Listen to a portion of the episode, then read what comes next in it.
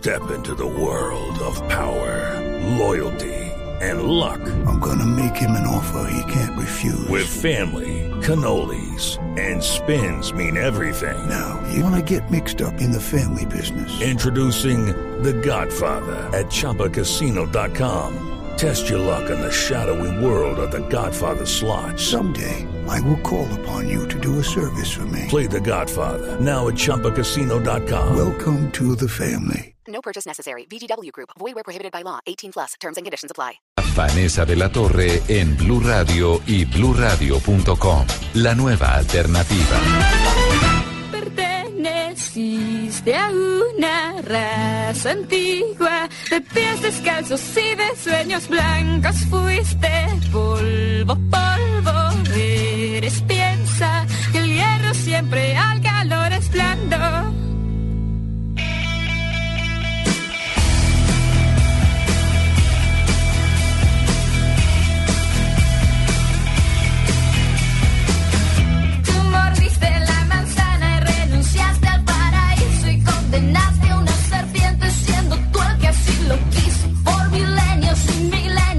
Permaneciste desnudo y te enfrentaste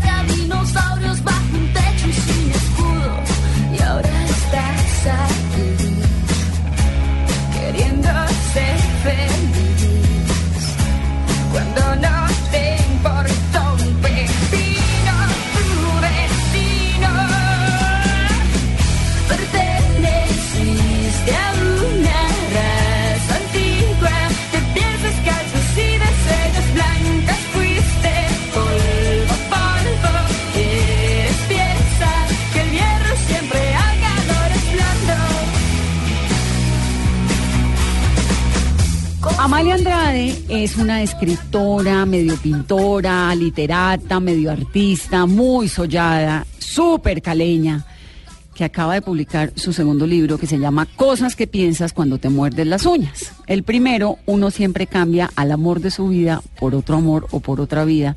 Se volvió un éxito que ni siquiera ella se lo esperaba. Entonces decidió escribir el segundo y la verdad que es maravilloso. Además es caleña, criada al lado del río como nos gusta. Amalia, bienvenida. Muchísimas gracias, querida. Me emociona mucho estar acá y me emociona mucho estar contigo, que eres una caleña tan ilustre y te admiro Gracias. tantísimo. Bueno, pues me da mucho gusto, Amalia. Este, cosas que piensas cuando te muerdes las uñas. ¿Es un libro sobre el miedo? Sobre el miedo y sobre la ansiedad.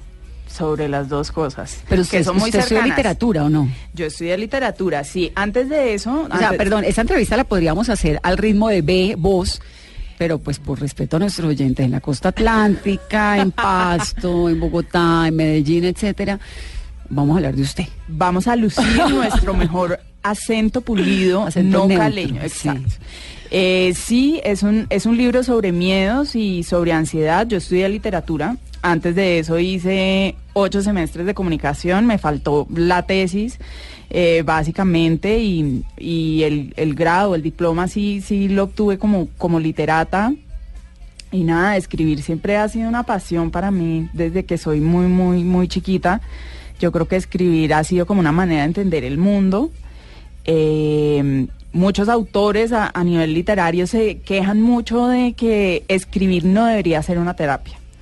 Hay como este mito entre, entre literatos de que escribir debe tener una finalidad meramente artística y no terapéutica y que esa finalidad terapéutica no debe ser explícita, no se debe ver de frente, ¿sabes? Por eso muchos autores, infinitos autores, García Márquez, eh, la mitad de su familia está escondida detrás de sus personajes en Cien años de soledad, entonces esto de que de que cuando los escritores escriben no se terapeu no se terapean a sí mismos, yo no lo creo. Yo sí lo hago muy explícito. es eh, una autoterapia. Sí, de alguna manera sí. ¿Sabes que luché mucho con ese término? Autoayuda, me dolía en el alma. Me- Dios. ¿Es un libro de autoayuda? Sí, pero Ah, que el pero- libro no es de autoayuda. Es que eso es la cosa. O sea, hay libros que están más explícitos, que te dicen más de frente, esto es para hacerte sentir mejor. Pero la literatura para mí es una medicina y la literatura tiene el poder de sanarte. Entonces, en o, es- o- o de causarte un par de estragos mentales y emocionales también. Eh, total, pero por ejemplo, eh, una mujer infiel eh, que no sabe qué hacer y está en un matrimonio infeliz, se lee Madame Bovary y créeme se que eso... Sí. Exacto. Entonces, eh, luché mucho tiempo con eso de la autoayuda. Tenemos una noción muy fea de ese término. Lo hablamos con mu- con- de una manera muy despectiva, sobre todo entre el medio literario. Hombre, ya para mí ya fue una terapia. Eh, no lo lucho, es un libro que sí está diseñado para hacerte sentir mejor. Bueno, cosas que piensas cuando te muerdes las uñas. Entonces, el libro es bien particular porque arranca para Santiago porque el amor es más grande que el miedo. ¿Quién es Santiago? Mi hermanito. ¿Cuántos años tiene? Sí, me encanta porque yo digo mi hermanito y tiene 26 años. es mi hermanito en mi corazón. Arranca con esta dedicatoria a Santiago y luego comienza hablando de por qué es un libro sobre el miedo, obviamente, y cuenta sobre Freddy Krueger y esos miedos que todos tenemos y con los que crecimos, el diccionario del miedo, qué le causa a uno miedo, cómo vencer el miedo. Este libro, porque uno lo empieza a ver y comienza con estos cómics o con esos dibujos que son suyos también, ¿no? Sí, sí, sí, está todo, es, es un libro que, que está escrito casi 100% a mano y Sí. todos los dibujos también son míos. Y, el, y la letra a mano es suya también. Sí, la letra a mano es mía, sí. Y cada página hecha artesanalmente, como la ves, ahí no hay... Sí, hay unos tachones y vuelve y sigue. ¿Por qué deja los tachones? Porque para mí es muy importante, de- de- desde muchos lugares para mí es muy importante, uno, evidenciar que el proceso de escritura no es perfecto, o sea, que el proceso de escritura, eh, pues, eh, es un proceso, precisamente, o sea, uno se equivoca, uno a veces escoge una palabra o una tip- un- alguna serie de palabras y después se arrepiente y yo las tacho de manera tal que al tacharlas en verdad lo que hago es que sobresalten Claro. y que la gente sepa que, que en ese proceso pues eh, hubo una lección. Eh, para mí eso es muy importante dentro de mi trabajo como literata, pero también tiene mucho que ver con el sentido del libro. Un poco lo que el libro invita a decirte es como, y, que es algo que, que me toca a mí mucho el corazón, es como, no hablamos de nuestros miedos, eh, sobre todo en Colombia. Eh, somos un país hermoso, pero también somos un país con una doble moral durísima. Eh, entonces está bien cuando mostramos todas las partes positivas. Eh, está bien hablar de ser felices, está bien hablar de, no sé, comprometernos, está muy mal hablar de estar tristes, está muy mal hablar de divorciarnos, o cosas así. Y de la misma manera no hablamos de miedo. Y un poco el libro lo que va es como, está bien tener miedo. O Sí. sea, ¿Los miedos nacen con uno o uno los adquiere durante la vida? Eh, Dios, no sabes cuánto investigué sobre el miedo, además porque es un tema bastante complejo. Ambas cosas, eh, digamos que me gustaría responderte que nacemos preparados para sentir miedo, más bien estamos eh, genéticamente aptos para sentir el miedo. El miedo es una eh, reacción natural eh, de los seres humanos, todos lo tenemos, eh, todos lo sentimos, no hay un, ser humano que no haya sentido Hasta miedo. Los animales, es como algo... Exacto, sí, es adaptativo, Sí. es evolutivo y está ahí para protegernos. El miedo existe para nuestra protección. Ahora, la evolución de los miedos psicológicos sobre todo, porque hay dos tipos de miedos, los miedos reales y los miedos que Freud le gusta decir que son miedos neuróticos. El miedo real, y yo lo explico, hago un dibujo ahí bastante cómico en el libro, un miedo real es cuando tú ves una serpiente muy cerca tuyo y dices, Dios, la serpiente me va a atacar, de huir y se te, al, o sea, se te suben todas las alertas. Y el otro es cuando ves, por ejemplo, una, una culebra en televisión y sientes el mismo miedo en tu cuerpo, pero evidentemente la culebra no te va, no te va a hacer nada. Y las personas que le tienen miedo a las culebras te van a decir esto. Y fobias, además. Exacto. Entonces, hay miedos que aprendemos, pero todos nacimos aptos para sentir el miedo. Amalia, ¿por qué usted, usted iba eh, al comienzo a preguntarle eso y se me pasó un poco? ¿Por qué si usted es- estudió literatura, escribe algo que parece, suena muy psicológico, como un tema medio científico? Es decir, el miedo es una condición innata, todos lo sentimos, etcétera. ¿Qué hay detrás de eso, del libro? ¿Hay un fundamento científico, hay una investigación? Claro, hay una investigación que es desde todos los lados, o sea, es científica, es periodística, es filosófica, leí muchos filósofos. Kierkegaard, por ejemplo, fue uno de los primeros eh, filósofos en hablar sobre la ansiedad. Eh, pero en verdad lo que está en el centro del libro eh, no es, el libro no es tan científico, no se asusten. eh, No, no, no, no es tan científico, pero le, pero le da uno tips sobre el miedo, porque siente uno Claro. miedo, cuándo manejarlo, cómo manejarlo, cómo quitárselo, cómo enfrentarlo, todas Eso- esas cosas. De una forma bien divertida, ¿no? Digamos, Claro, no es que sea el manual, pues, eh, científico o no. La explicación sobre por qué el libro habla de alguna manera o por qué se siente esta cosa tan científica o por qué se siente una investigación eh, atrás es porque, y lo digo alguna parte en el libro donde hago el chiste y digo como para este entonces ustedes deben estar pensando porque este libro no se llama Enciclopedia Compacta del Miedo.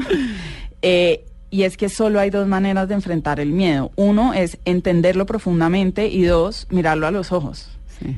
la naturaleza del miedo y también abro el libro diciendo que el miedo nos entiende muy bien a nosotros, pero nosotros no entendemos absolutamente nada del miedo. Y por eso como que esa investigación y esa explicación tan minuciosa, porque es algo que no nos preguntamos. Nosotros hablamos de todas las emociones humanas, nosotros no- nos sentamos a hablar con nuestras amigas y hablamos de corazones rotos, de frustraciones o hasta de miedos, pero no nos preguntamos, oye, ¿por qué será que yo tengo tanto miedo al compromiso? ¿O por qué yo tengo tanto miedo a la soledad? Y nos hacemos unas teorías, pero, pero nunca esas teorías no nos dan... eh, la información suficiente para romperla, porque seguimos repitiendo esos patrones del miedo. ¿Cuáles son los miedos más comunes? Eh, soledad, eh, fracaso, eh, Muerte. muer- ah, no, muerte es todo. Número o sea, uno, no, sí. sí, todo, todo, o sea, básicamente eh, todos le tenemos miedo a la muerte. O sea, la gente que le tiene miedo a las cucarachas, en verdad le tiene miedo a la muerte. Ay, no puede ser, yo le tengo pánico a las cucarachas. Sí, claro. ¿Y ¿Cuál es el vínculo? Eh, en verdad, eh, ahí, ahí pues leerlo en el libro, yo hice como una investigación y traté de poner- ponerlo de la manera más divertida del mundo, eh, o pues no del mundo, de mi mundo. Eh, Todo el mundo mata las cucarachas. todo el mundo mata cucarachas, pero las cucarachas, en los miedos tienen mucho que ver con el inconsciente. ¿Ya? Entonces, cuando tú la, el miedo no es consciente, tú no la ves y a, tu cabeza no llega la información como, oh, cucaracha, no, o sea, a te llega la información de, huye, esto es horrible, tengo mucho pavor. Pero en tu inconsciente hay un miedo muy grande porque los insectos pueden atacar partes de tu integridad física, entonces eso es miedo a la mutilación y el miedo a la mutilación es una manera en la que se expresa el miedo a la muerte. Wow, ¿los hombres y las mujeres tienen los mismos miedos o hay unos miedos más recurrentes en las mujeres y otros más recurrentes en los hombres? ¿O todos en general el ser humano le tiene miedo como a la lista que acabamos de hacer, a la muerte, a la soledad, al fracaso, a no sé qué?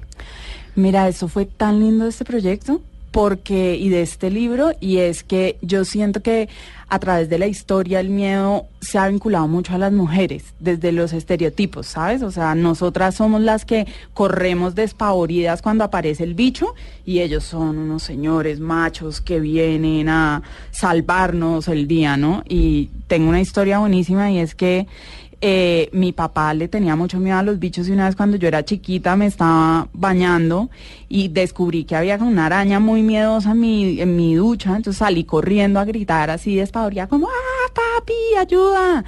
Y mi papá como, tranquila hija, yo te ayudo.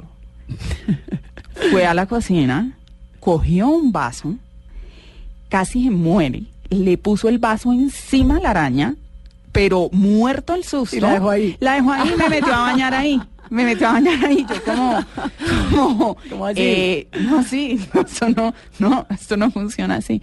Los hombres le temen a las mismas cosas que le tenemos, le tememos las mujeres, pero también como el temor es algo cultural, al igual que el amor, amamos culturalmente y tememos culturalmente, ellos le tienen mucho miedo, por ejemplo, a tener miedo. Ellos le tienen mucho miedo a ser vulnerables. Ellos le tienen mucho miedo a llorar. Ellos, eh, todo, o sea, todas las cosas que le impone la sociedad al hombre son cosas que lo llenan de miedo. Y fue muy lindo porque yo les pregunté, escribiendo el libro yo en Instagram, como que les preguntaba, como oigan chicos, a ustedes que le tienen miedo, y las respuestas fueron las cosas más hermosas. Eh, la respuesta tal vez más eh, recurrente fue hacer un viejito solo en mi casa. Ay, sí. A la vejez le tenemos miedo también a la soledad. Le ten- a la soledad le tenemos pánico. Sí. soledad, fracaso, vejez son, son como los miedos más, más grandes que, que compartimos todos, yo creo.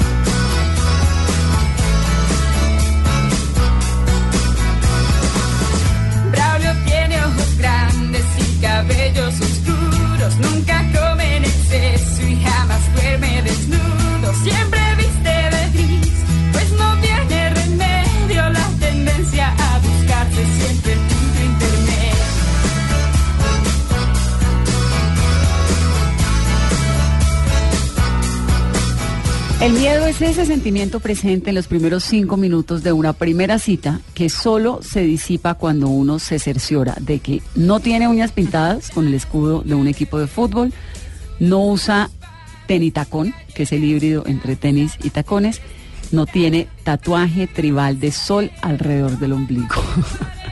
Esto es de Yebravo, porque además usted incorporó en el libro, Amalia, algunos lectores, ¿no? Sí, ¿Gente con la que chateaba o qué?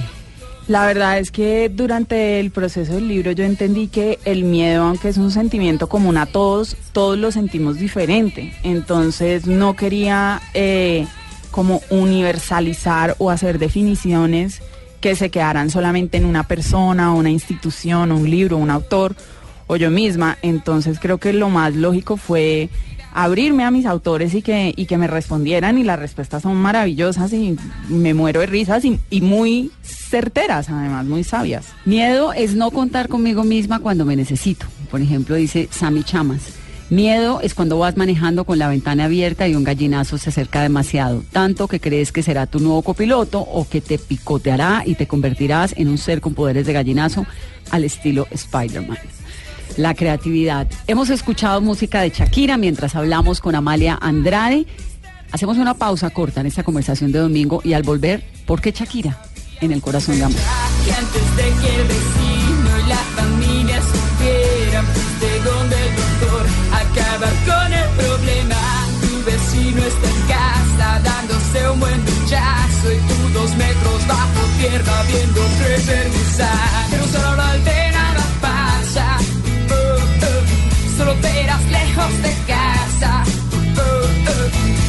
haber traído un habitante más a ingresar a esta podrida ciudad donde lo que no se quiere es un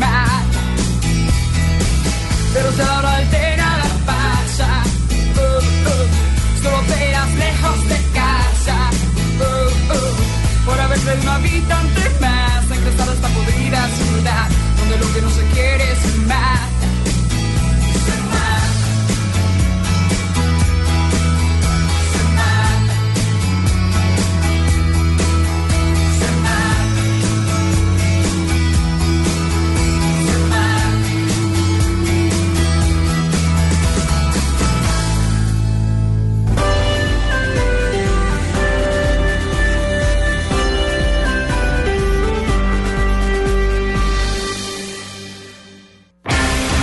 son las voces que le acompañan cada día en Blue Radio. Wilson Vaquero, En Blue Radio estamos comprometidos con la verdad y queremos ser esa alternativa para que usted saque sus propias conclusiones acerca de la realidad que nos envuelve. gracias por escucharnos. Blue Radio, cinco años, la nueva alternativa.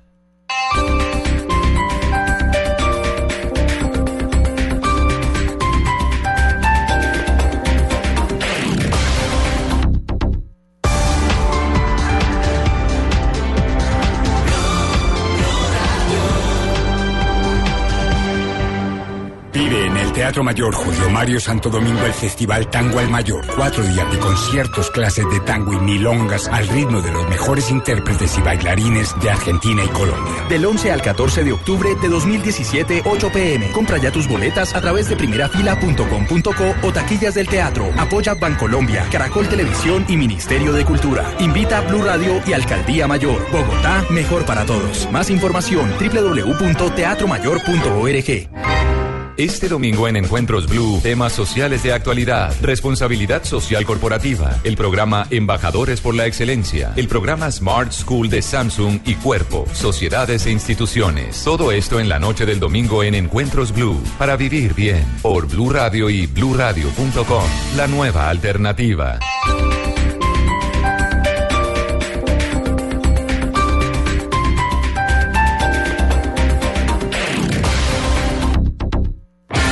Estas son las voces que le acompañan cada día en Blue Radio. Alejandro Calle Cardona. Ha sido un enorme placer y una gran responsabilidad llevar a ustedes durante estos cinco años las noticias desde Medellín y Antioquia, con todas las voces y todos los detalles para tratar de entender mejor lo que pasa en toda nuestra región. Y ustedes, nuestros oyentes, son parte fundamental para Blue Radio. Gracias por acompañarnos y preferirnos. Gracias por escucharnos. Blue Radio, cinco años, la nueva alternativa. Mi mamá me enseñó a mezclar disciplina y esfuerzo para salir adelante. Que había que practicar y practicar hasta que las cosas salieran bien. Me enseñó que todos somos iguales y a seguir cuando las cosas no salen como uno espera. Y que aunque uno sea suave por dentro, a veces hay que ser fuerte por fuera. Este es un homenaje de Superarepa para todas las mujeres que se esfuerzan día a día para ser unas supermamás. Superarepa, la harina para arepas de las supermamás. Otro producto de Organización Solarte.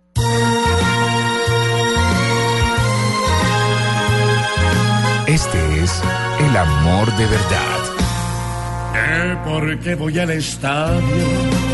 No me pidas la razón, pues yo mismo no comprendo esta enorme afición. Al llegar con la hinchada, mi canción desesperada quiere gritar siempre gol. Te quiero, vida mía, te quiero noche y día, solo vivo para el fútbol. Si ganas es locura, si pierdes es tortura, me despiertas la pasión. Por el fútbol. Este domingo, desde las 5 de la tarde, América Huila. Porque te quiero, te quiero, te quiero, te quiero, te quiero, te quiero, y solo en blue te escucharé. Blue Radio, su amor por el fútbol. Blue Radio, la nueva alternativa.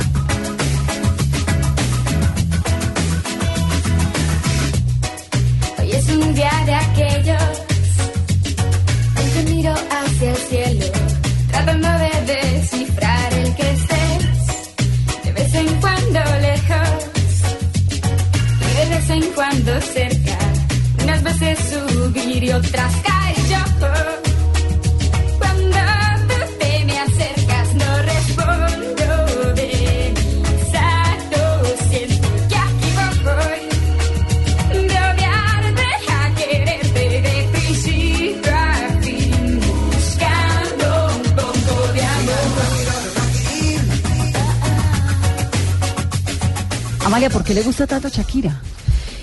Yo creo que Shakira fue el primer cassette que me regalaron en la vida. Ah, ¿le tocó de cassette? Me tocó de cassette, claro, me tocó Claro. de cassette. Me tocó de cassette y me tocó cuando le abría conciertos a Maná en Cali. Claro, me acuerdo, pero eso no fue como la época de magia, no, después. No, Ya era después, pies descalzos. Sí, pies descalzos. Y entonces, Me enamoré, yo creo que Shakira nos ha dado mucho, le damos mucho palo a veces, ¿no? Le exigimos ya muchísimo, es una genia, una genuinamente, compositora es tremenda, una compositora tremenda. Hoy en día a veces con lo de un mojito, dos mojitos me rompió el corazón, como que digo, Shakira, ¿qué pasó ahí con esa composición? No, no entiendo. sí, no, sobre todo después de haberse mandado de pies descalzos. Es que la letra de pies descalzos realmente es muy impresionante. Es maravillosa, sí, y me identifico mucho, si no estoy mal, Shakira es acuariana como yo, y el otro día estaba, eh, me dediqué a un ejercicio que en el cual me divertí mucho y es que eh, ah, tiene una discogra- discografía tan impresionante y es tan buena escribiendo canciones que me puse a jugar cómo serían los signos zodiacales según la- las canciones de Shakira. Entonces yo soy acuario, mi canción obviamente es gitana. ¿Cuál es gitana? Y va liviano mi corazón gitano, que no entiende de, de latir a contramano. No intentes amarrarme ni dominarme. Yo soy quien decide cómo equivocarse. Y todos los acuarianos que estén leyendo esto me pueden decir que esto es verdad. Y va liviano, mi corazón gitano, solo entiende de las tiras contra mano. No intentes amarrarme ni dominarme. Yo soy quien elige cómo equivocarme. Aprovechame que soy gitana. soy gitana.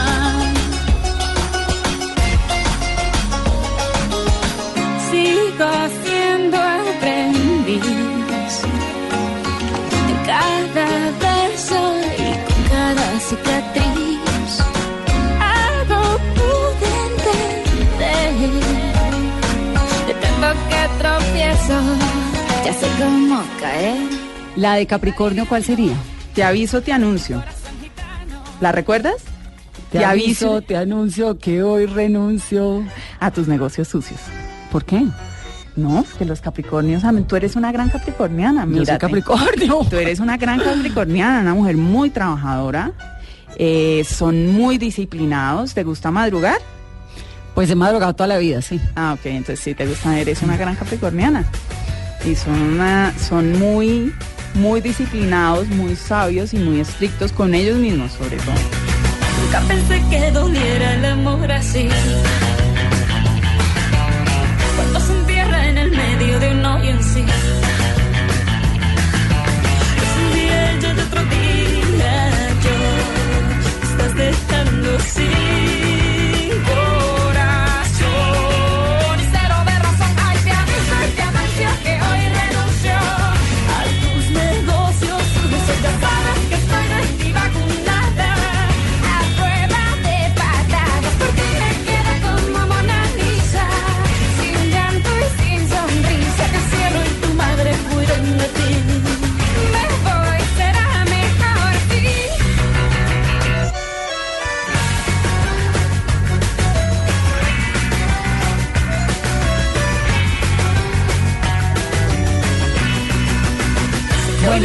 Otro signo, por ejemplo, a ver, Tauro.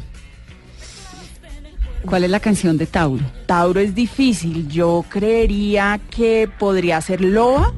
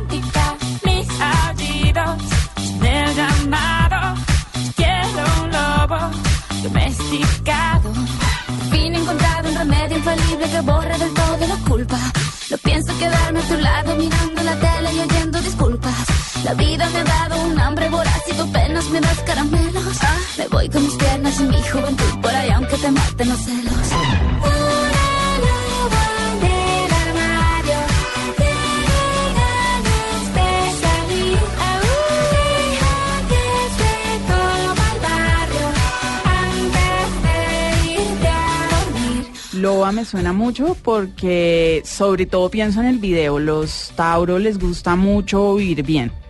A los Tauros les gusta oler rico, estar bien vestidos, eh, tener un buen reloj, tener un buen carro, todas estas cosas. Y Loba pienso en Shakira en su versión más así. Loba. Exacto, pero no es nada en contra de los Tauros. Yo soy ascendente Tauro. No, no, no, no, que sin nada en contra de los Tauros ni de Shakira, que realmente me parece una tremenda cantante. Entonces, usted descubre a Shakira, le marca la vida y en algún momento la ha podido conocer, ha hablado con ella. Jamás he hablado con ella, jamás, eh, pero sí alguna vez me escribió. ¿Usted le escribió, ella le contestó? O, Sí, sí, sí. Yo no sé si tú te acuerdas cuando salió Pies Descalzos, tenía una tirita que uno podía arrancar para uno escribirle a Shakira y enviar esa tirilla a un P.O. Box. Pues, o, o como se diga. Correo. Eh, eh, sí, a un correo. Yo era tan, tan fan que yo creo que mi mamá lo que gastó, yo no sé si mi mamá de verdad mandaba esas cartas o si las escondía o no sé, pero yo le escribía una carta semanal a Shakira. ¿Y qué decía la carta? No, que la admiraba, que me encantaba su música, que, que era un modelo a seguir. Yo creo que sabes que es importante esas figuras de, de inspiración femeninas, nos, pues a a través de los siglos. Me pareció una mujer muy trabajadora, una mujer eh, dueña de sí misma, que quería, eh, sabía muy bien lo que quería y yo creo que eso me marcó para siempre. O sea, hasta hoy en día, pero no, nunca he hablado con ella. ¿Y le contestó la carta? Me contestó la carta, sí, era como muchísimas gracias Amalia, pero saludos. Sí, saludos. Además era en computador y solo la firmó. Y después, en estos días, eh, creo que escribí, fue muy chistoso porque algo, algo pasó. eh, y puse en, en Instagram como esto es la cosa más feliz que me ha pasado después de la vez que recibí una carta de Shakira y alguien me puso como oye no te quiero romper el corazón pero yo trabajaba en su disquera y yo era la que escribía estas cartas y yo como no ¿por qué me rompe mi corazón de niña adolescente? Eh, es muy sabia tiene, tiene unas grandes canciones y además eh, a mí hay algo que me gusta mucho. Yo creo que como literata tendemos, o, lo- o los que estudiamos literatura, tendemos a intelectualizar mucho. Mm. las cosas. Y, eh, pero al mismo tiempo un literato, yo creo que es literato porque se lee hasta las cajas del cereal. O sea, yo creo que yo me leí la caja de los cereales cuando era niña, yo leí todo, etiquetas de champú, etiquetas de Los ingredientes. ingredientes de la mayonesa, o sea, todo lo que se pudiera leer, yo lo leía. Y en algún momento eh, a mí me interesó mucho la idea de poder mirar con estos ojos eh, académicos cosas no académicas. eh, y me parece en ese sentido que el discurso de Shakira es un discurso muy sabio. Hay sabiduría por fuera de la academia. Me encanta, me encanta la sabiduría y siempre he dicho, por ejemplo, que uno puede aprender del amor eh, tanto eh, de Roland Barthes como de Juan Gabriel. Juan Sí. Gabriel es un maestro. Un maestro, sí, sin duda. Entonces- Shakira también es una compositora tremenda. Sabina es un compositor tremendo. Exacto, entonces ahí Encontrando uno tam- el amor en cada esquina. Exacto, entonces, so- y no, y fi- filósofos, o sea, preguntas importantes. Sí. Amalia, este segundo, este libro, Cosas que piensas cuando te muerdes las uñas, que es el del miedo del cual estamos hablando, es el segundo libro. El primero es Uno siempre cambia al amor de su vida por otro amor o por otra vida, que fue su primer libro y le fue muy bien. Sí. ¿Qué Así pasó? es. ¿Usted ese, ese éxito la cogió de sorpresa? Sí, claro. Sí, nunca me lo imaginé. Yo creo que uno, además porque siempre le dicen a uno que en Colombia no se venden libros, lo cual es verdad y la gente debe leer más. Eh, entonces uno va con muy poquitas expectativas y pues siendo el primer libro yo dije, bueno, me contento, mi mamá seguramente comprará 100 y seré feliz y bueno, con mis amigos. Eh, pero ya pues rompió cualquier precedente, ha sido demasiado loco. Yo te soy sincera, hasta el sol de hoy creo que todavía no entiendo la dimensión.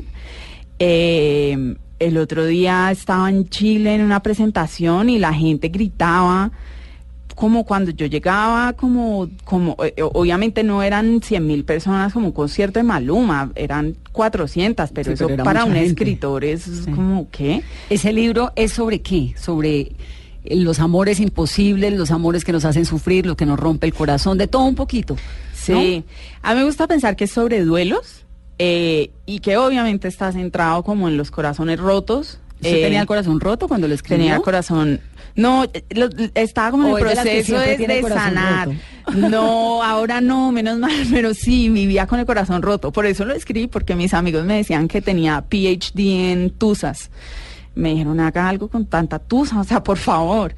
Eh, ya no lo tengo roto, menos mal. Eh, pero sí, es un, es un libro para reírse de uno mismo, eh, para sanar el corazón, para sanar tristezas.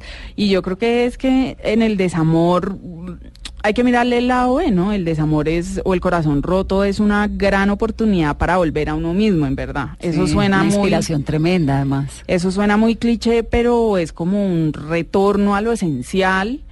Y, y, y yo quería hacer un libro sobre eso, o sea, más allá sobre lo que se siente tener el corazón roto, era como cómo, cómo la vida nos da diferentes oportunidades para volver a nosotros mismos.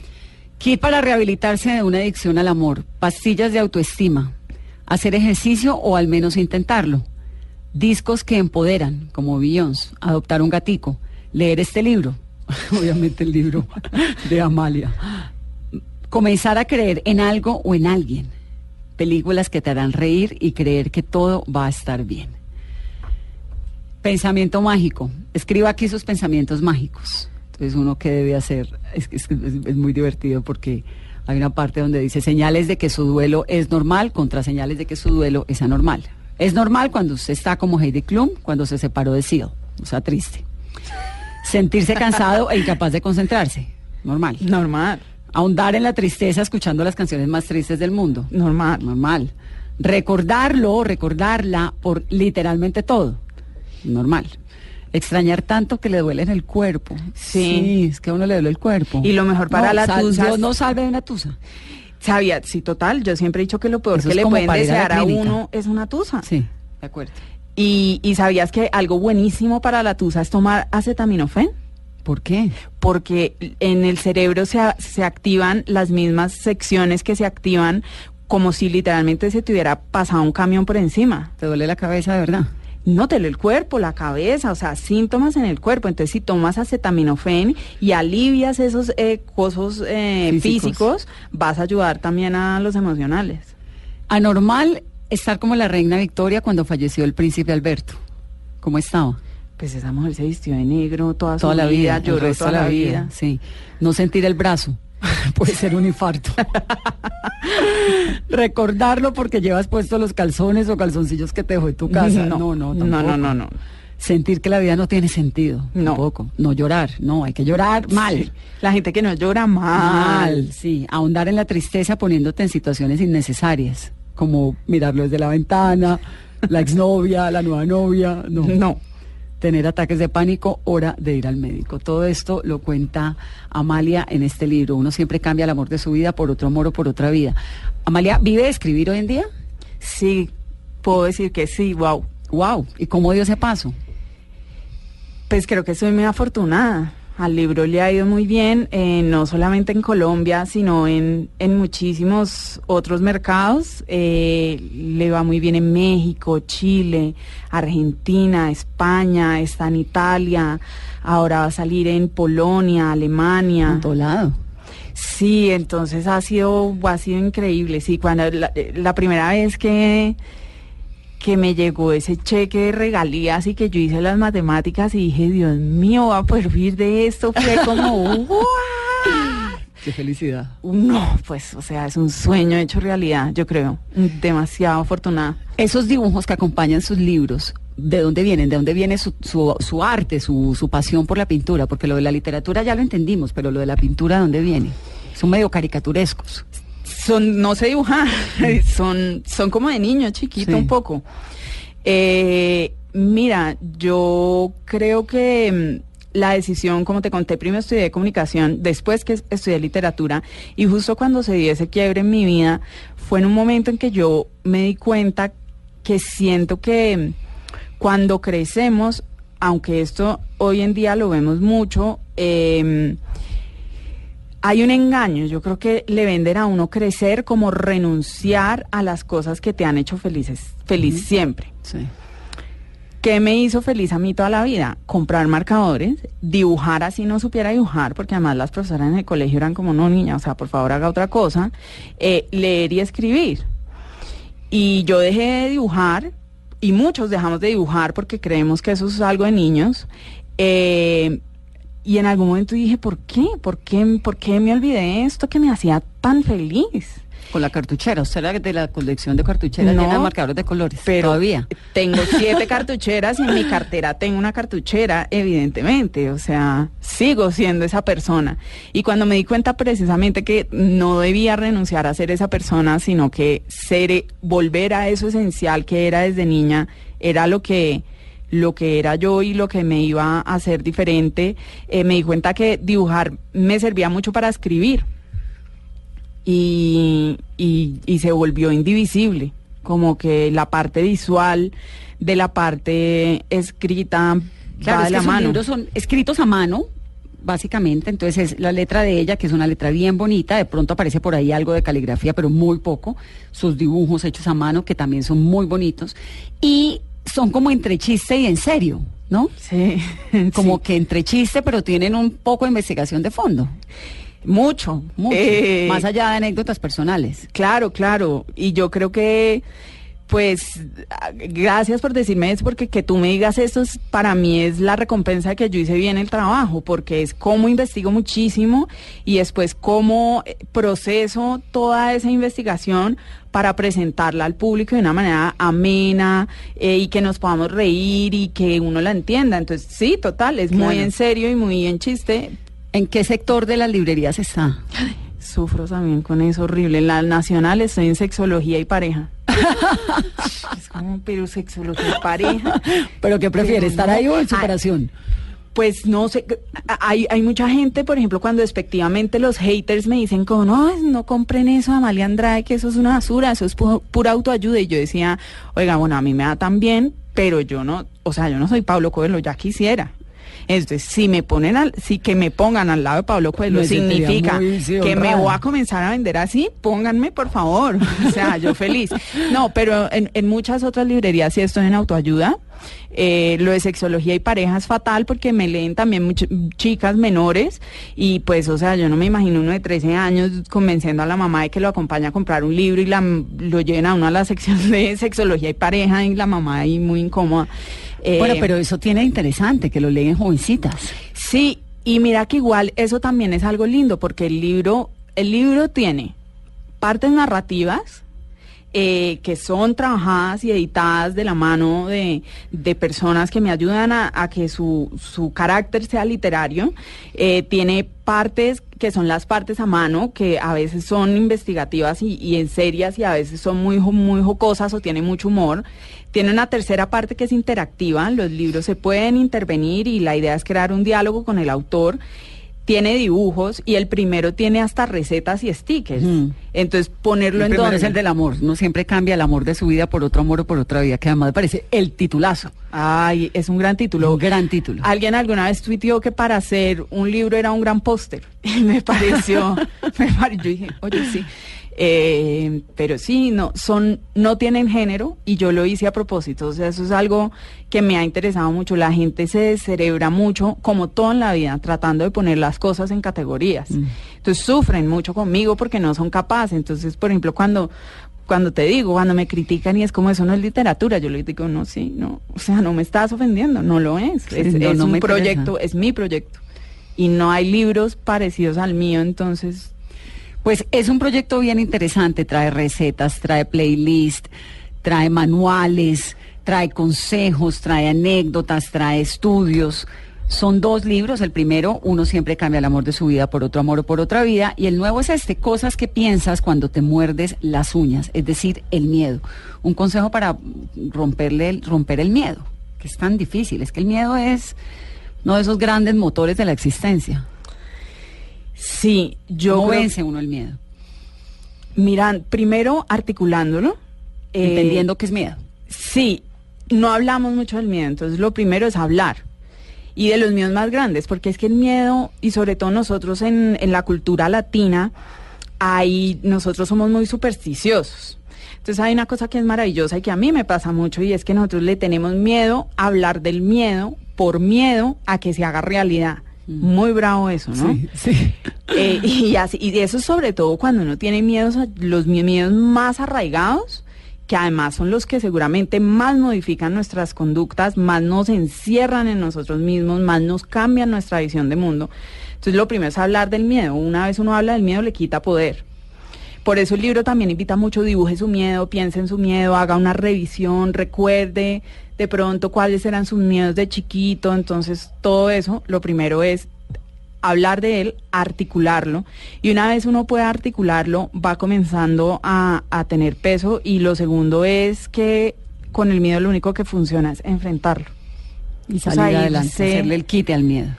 Pues Amalia, lo leemos, la seguimos y qué gusto que esté por acá. Qué el dicha. gusto es todo mío, querida, te admiro increíble. O sea, infinitamente eres una dura. Mi Qué mamá, eh, que seguramente va a estar oyendo. Sí. Qué dicha. Debe estar Cali. feliz, mami, te quiero. Mami, triunfé. Triunfamos, logré. lo logré. Eh, gracias por tenerme aquí. hacer lo que, lo que le gusta. Sí. Y es un gran ejemplo. ¿Usted cuántos años tiene? ¿30 y qué? 31. 31, es que es jovencitica. Que dicha uno a los 31 años apostarle a voy a escribir, me va bien, voy por ese lado. De verdad que me parece súper ejemplarizante. Gracias, mucha disciplina, mucho, mucho trabajo y, y creer mucho en los sueños y nada. Eh, Hacer los lo que sueños, uno quiere, que eso no tener tanto cosa. miedo, Sí. no tener tanto miedo. Amalia, gracias. Es Amalia Andrade aquí en esta conversación de domingo en Mesa Blue. Y ustedes, feliz resto de fin de semana. Sin miedo, por favor.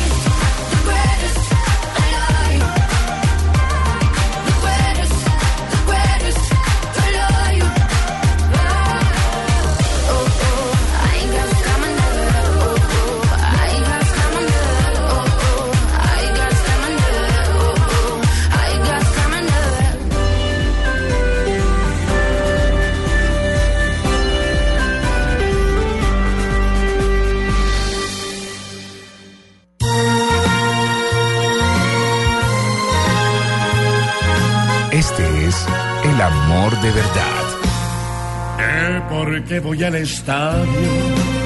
No me pidas la razón, pues yo mismo no comprendo esta enorme afición al llegar con la